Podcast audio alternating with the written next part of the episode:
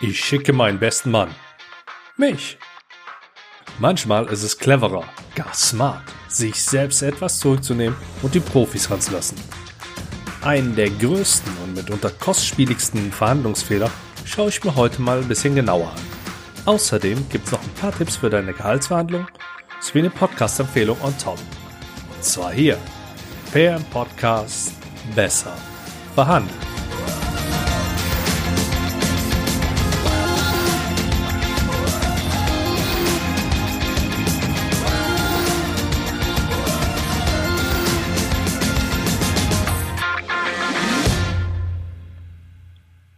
Hi und schön, dass du wieder am Start bist. Ich bin Andi Schrader und du wirst hier ein paar hilfreiche Dinge für dich mitnehmen, die dir dabei helfen können, bald eins zu können.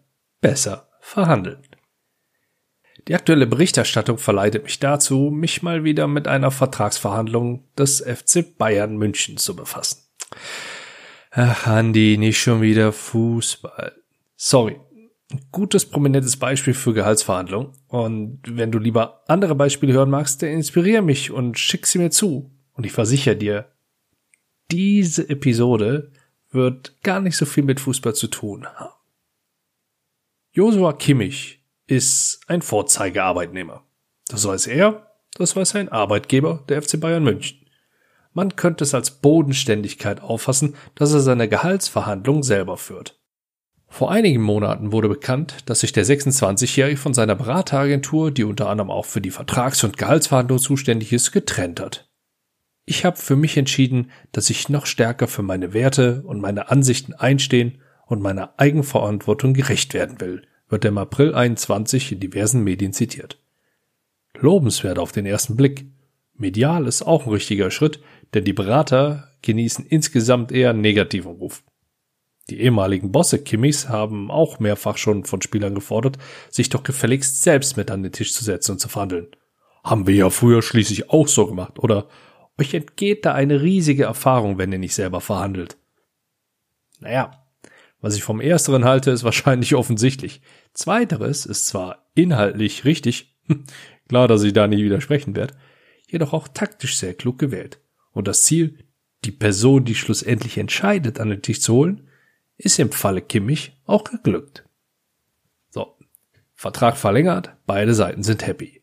Keine Schlammschlacht, medial eher langweilig.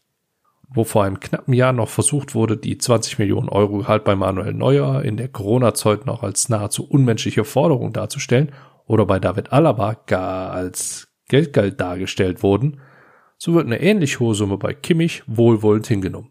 Corona hin, Geldgier her. Wohlwollend könnte ich auch sagen, dass es ein schönes Beispiel dafür ist, dass es in Verhandlungen auch nicht immer krachen muss. Wenn beide Seiten zufriedengestellt werden können, dann ist das ein gutes, erstrebenswertes Ergebnis. Und diese sind auch ohne Eskalation möglich. Siehe Kimmich mit dem FC Bayern München. Aber schauen wir doch mal auf die Verhandlung selbst. Ja, es ist ein Fehler, eine Verhandlung, in der man selbst sehr extrem emotional involviert ist, selbst zu führen. Wenn ich also, so wie es hier der Fall ist, einen Experten für mich verhandeln lassen kann, dann wäre es ratsam, diesen auch zu nutzen. Allerdings kann ich auch gut, sogar sehr gut nachvollziehen, dass man sich diesen Spaß nicht selbst entgehen lassen möchte. Und aus der Ferne betrachtet behaupte ich jetzt auch einfach mal, es geht in dieser Verhandlung wahrscheinlich weniger um Geld, welches zur Existenzsicherung dient, sondern vermutlich eher um eine Summe, die Wertschätzung und das Standing innerhalb der Mannschaft ausdrückt. Nun wirst du dich wahrscheinlich eher in der Situation wiederfinden, in der du dein Gehalt selbst verhandelst. Und das Thema Existenzsicherung wird für dich wohl auch etwas näher liegen, als es bei Joshua Kimmich der Fall ist. Ein Berater einzuschalten, der für dich dein Gehalt verhandelt, kam für dich wahrscheinlich noch nicht in Frage, oder? Diese Vorgehensweise ist auch bisher noch nicht weit verbreitet. Ich hatte zwar als Headhunter schon einige, für die ich das Gehaltspaket verhandelt habe, und die meisten von denen waren tatsächlich für diesen Service extrem dankbar, denn Gehaltsverhandlungen stehen nur bei den wenigsten im Moment hoch im Kurs. Aber die, ich nenne sie jetzt mal normalen Menschen, greifen eher weniger auf Berater zurück, die für sie das Gehalt verhandeln, oder? Wie ist das bei dir? Nun, ganz kurz und knapp sind in Gehaltsverhandlungen ein paar Besonderheiten zu beachten. Sprechen wir über ein Jobinterview, in dem das Gehalt angesprochen wird, oder über eine Gehaltsverhandlung mit deinem Arbeitgeber? In einem Interview direkt das Gehaltspaket zu verhandeln, ist nicht empfehlenswert. Da ankerst du und setzt den Rahmen für die Gehaltsverhandlung. Der direkte Austausch bzw. die Lösungsfindung beginnt dann, wenn das schriftliche Angebot auf dem Tisch liegt. Und da Verhandeln zu den natürlichsten Dingen der Welt gehört, verhandelst du natürlich auch das Angebot, welches dir vorgelegt wird. Die Vorbereitung sollte insgesamt langfristig orientiert sein. Führe Buch über deine Erfolge, wenn du schon bei dem Arbeitgeber bist. Sorge dafür, dass deine Erfolge auch sichtbar werden. Und zwar bei den Personen, die über dein Gehalt entscheiden. Und wie so oft spielen natürlich auch hier Ziele eine Rolle. Welches Zielgehalt brauche ich? Welches Gehalt ist angemessen, branchenüblich? Und was kann ich zudem noch fordern? Gerade bei den Forderungen kannst du auch deine Kreativität mit einbringen. Klassiker Warenwahl, Firmenwagen oder sonstige Mobilitätszuschüsse, Weiterbildung und Urlaub. Doch da fallen dir sicher noch mehr ein. Und darüber hinaus solltest du auch mal aus Arbeitgebersicht schauen. Was bringt euch beiden einen Mehrwert? Das sind die leichtesten Forderungen, die du einbringen kannst, denn diese zu erfüllen könnte dem Arbeitgeber relativ leicht fallen. Darüber hinaus sind natürlich auch Alternativen wichtig. Die gute alte Butner. Und die Butner muss kein anderes Jobangebot sein. Diese Vorgehensweise, die oftmals in diesem Zusammenhang kolportiert wird, also sich andersweitig zu bewerben, stelle ich moralisch in Frage und ehrlich gesagt rate ich davon auch ab. Mit Menschen zu verhandeln, obwohl kein Interesse an der Lösung besteht, ist Zeitverschwendung für beide Seiten. Und gerade in der Berufswelt könnte man sich durchaus auch zweimal begegnen. Solltest du im Hinterkopf behalten. Du hast immer Alternativen. Leider sind die meisten besten Alternativen nur selten so interessant, wie wir sie uns wünschen würden. Wichtig ist im Hinterkopf zu behalten, dass diese Alternativen allerdings dynamisch sind. Also kannst du auch ständig versuchen, diese Alternativen zu optimieren. Eine nebenberufliche Tätigkeit kannst du meistens einfach beginnen. Die aktuelle Arbeitszeit reduzieren und die nebenberufliche Tätigkeit weiter ausbauen wäre also eine mögliche beste Alternative. Ein weiterer Vorteil für dich könnte sein, deine Verhandlung im Vorfeld zu trainieren. Es gibt viele Möglichkeiten, das zu tun ganz uneigennützig, könnte ich natürlich sagen, kontaktiere mich einfach und wir schauen weiter. Es gibt insgesamt viele Möglichkeiten, wie du deine Gehaltsverhandlung trainieren kannst. Das Wie ist das eine, da mache ich vielleicht noch mal eine eigene Episode drüber. Wichtig ist, dass du sie trainierst, denn das ist ein sehr wichtiger Schritt. Und wenn es dann zum Showdown kommt, also du mit deinem Gegenüber am Tisch sitzt, kommen wieder die alten bekannten Taktiken zum Einsatz. Strike First zum Beispiel.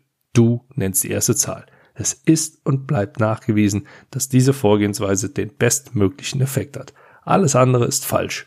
Also ein Glaubenssatz. Kleiner Hinweis, was du noch nicht tun solltest, ist, vermeide Gehaltsspannen. A, wird dein Gegenüber sich an der unteren Zahl orientieren und B, ist die Vorgehensweise den meisten bekannt, wodurch der Effekt auch deutlich nachlässt. Der Effekt, den ungerade Zahlen auf deine Gehaltsverhandlung haben, ist allerdings nicht so vielen bekannt. Ungerade Zahlen sorgen für andere Schritte. 53.500 wird eher 52.000 oder 51.000 als Gegenangebot zur Folge haben. 55 hingegen wird meist mit 50 gekontert. Und wichtig, wenn du diese Forderung einbringst, ist die rationale Begründung und die sollte auf objektive Standards abzielen. Und den letzten Punkt, den du in diesem Zusammenhang berücksichtigen solltest, setze ich bis zu einem gewissen Grad jetzt einfach mal als gegeben voraus. Denn welchen Vorteil das Unternehmen durch deine Einstellung oder das neue Gehaltspaket hat, das ist, ist klar, dass du das rüberbringen solltest. Was zudem noch wichtig ist, hat der liebe Philipp Möhring vor kurzem im Ecolate Sports Podcast eindrucksvoll dargestellt. Im Interview mit Johanna Mühlbayer die hast du auch hier schon hören können, spricht er unter anderem auch über seine Jobsuche. Und einer der empfehlenswertesten Punkte, den er nennt, ist, mach deutlich, was dein Gegenüber erhält und zeitgleich, was du von dem Unternehmen erwartest. Was du jetzt erhältst, sind folgende Dinge. Wenn du emotional involviert bist, dann lass lieber andere für dich verhandeln. Probier dich aus, wenn du es dir leisten kannst. Kenne deinen Wert und deine Ziele, positioniere deine Erfolge bewusst im Vorfeld Ankere im Jobinterview, verhandle erst dein Gehalt, wenn ein Angebot schriftlich vorliegt, schaff dir Alternativen, Trainiere deine Verhandlung. Strike first. Starte mit der ersten Zahl. Nutz ungerade Zahlen und begründe diese rational mit der Brücke zu objektiven Standards.